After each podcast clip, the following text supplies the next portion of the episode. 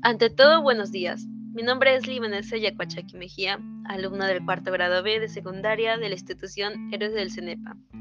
Bienvenidos a Parloteando conmigo, donde tú decides tu felicidad. En esta oportunidad les realizaré algunas preguntas. ¿Usted alguna vez fue discriminado o llegó a discriminar?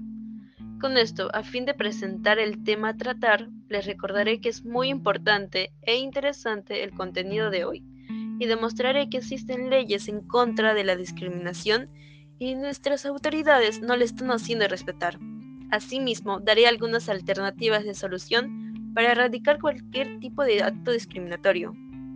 Con respecto a esto, la gran indignación y frustración que tengo a causa de la discriminación en nuestro país se me es incomprensible.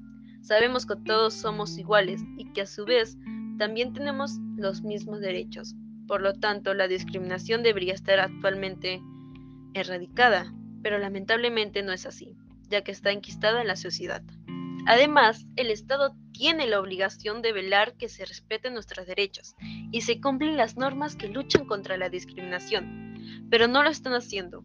Por ello, a pesar de que existen leyes que luchan contra la discriminación, como la ley número 28.867, en su artículo 323, nos dice el que, por sí o mediante terceros, discrimina a una o más personas o promueve en forma pública actos discriminatorios, será reprimido con pena privativa de libertad, no menor de dos años ni mayor de tres, o con una prestación de servicios a la comunidad de 65-20 jornadas.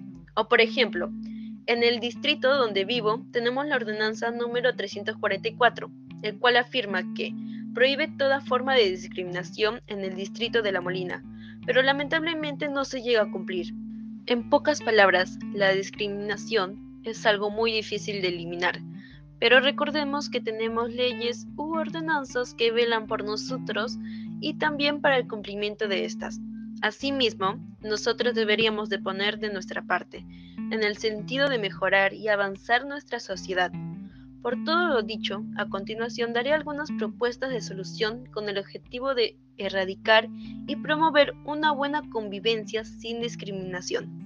En cuanto a promover la igualdad de derechos entre las personas, propongo ejercer acciones de supervisión y atención de denuncias en espacios públicos y con un fácil acceso. Del mismo modo, podríamos realizar campañas en los centros públicos donde la gente pueda ver y opinar sobre este tema supervisado por agentes públicos que los atiendan. Y para poder terminar, en el próximo episodio hablaremos sobre el uso responsable de las redes sociales, el cuidado que deberíamos de saber, de a qué peligros nos exponemos, de qué impacto tienen en las relaciones humanas, entre otros. Y recuerda, tú decides tu felicidad.